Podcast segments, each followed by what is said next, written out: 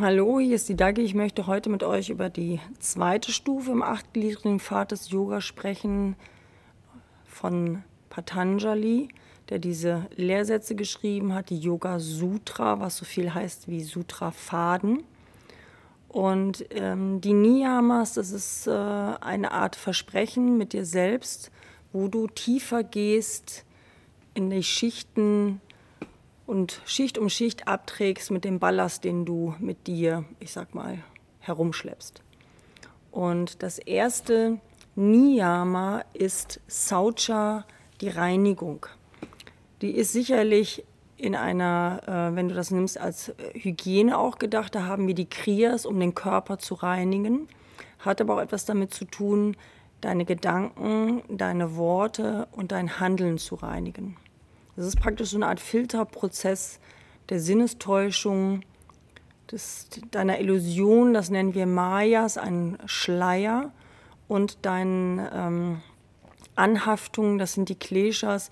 Aber um das alles zu beschreiben, das würde so tief gehen, das schaffen wir jetzt hier in diesem Podcast nicht. Also gehen wir mal davon aus, Saucha-Reinigung in Gedanken, Worten, Herz und Handeln. Das zweite Niyama ist Santosha. Das ist die Zufriedenheit. Zufrieden sein, ihr müsst euch vorstellen, wir haben ja immer Höhen und Tiefen in unserem Leben, damit wir auch beides zu schätzen wissen. Und es ist nicht immer auf einem Level, sondern hier versuchen wir auf jeden Fall ähm, das anzunehmen, was ist und nicht dagegen anzukämpfen. Da müsst ihr wirklich selber für euch nach innen schauen und zu schauen, was da für euch eure Zufriedenheit schafft.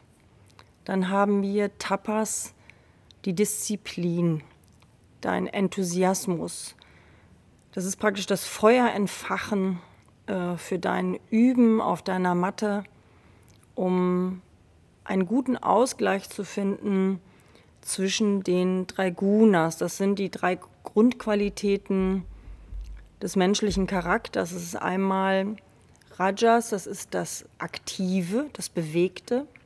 Tamas ist das Träge und Sattva ist das Ausgeglichene. Und das müsst ihr euch vorstellen wie so eine Waage.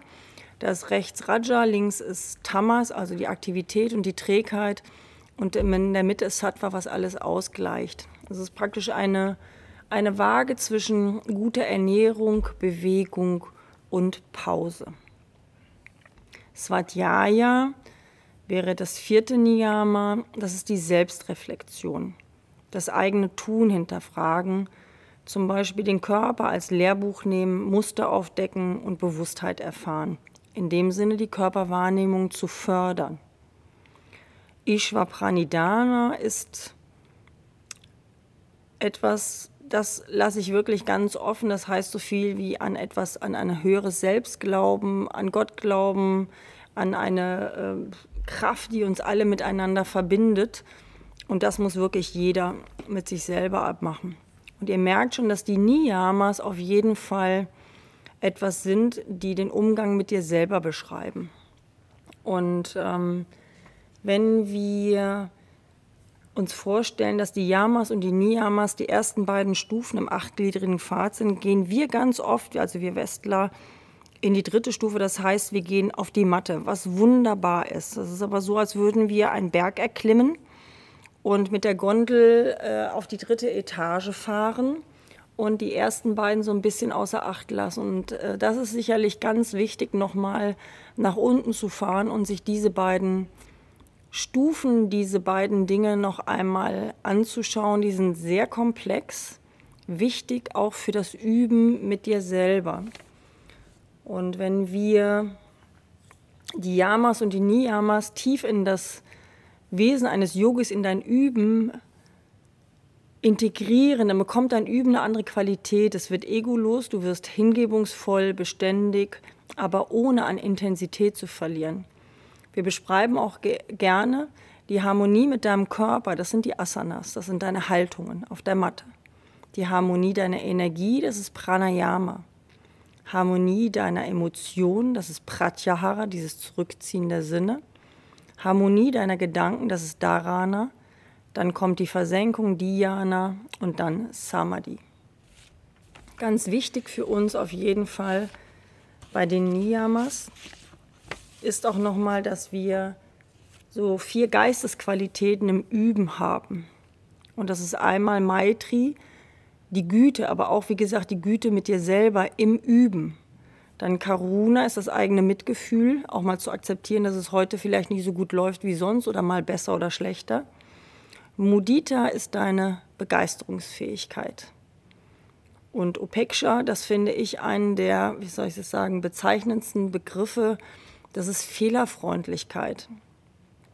Und das ist ganz spannend, wenn man diese vier Geistesqualitäten ins Üben mit reinnimmt, dann merkt man auch, dass man nicht immer reagieren muss aus einer Situation heraus, sondern dass vielleicht mal einen anderen Blickwinkel hat und einfach sagt, okay, dann ist es heute so, dann kann ich das so stehen lassen. Und wenn wir diese Dinge in unser Üben integrieren, dann haben wir sowas wie so einen Werkzeuggürtel, den wir immer mal wieder auspacken können, immer mal wieder in die ein oder andere Ecke schauen können, in den einen oder anderen Raum und daran arbeiten. Dann wünsche ich euch damit viel Spaß mit diesen Denkanstößen und ich hoffe, dass euch das hilft. Liebe Grüße, die Dagi. Dir hat das Podcast gefallen? Dann abonniere uns doch direkt. Du willst uns gerne auch persönlich vor Ort in Bonn kennenlernen, damit wir gemeinsam deine besten Seiten zum Glänzen bringen und dich auf deinem Weg zu noch mehr Vitalität, Fitness und Gesundheit begleiten? Dann schreib uns gerne eine Mail an kontakt@sport-treff.de oder geh auf unsere Internetseite www.sport-treff.de. Wir freuen uns auf jeden Fall sehr auf deinen Besuch. Bis bald!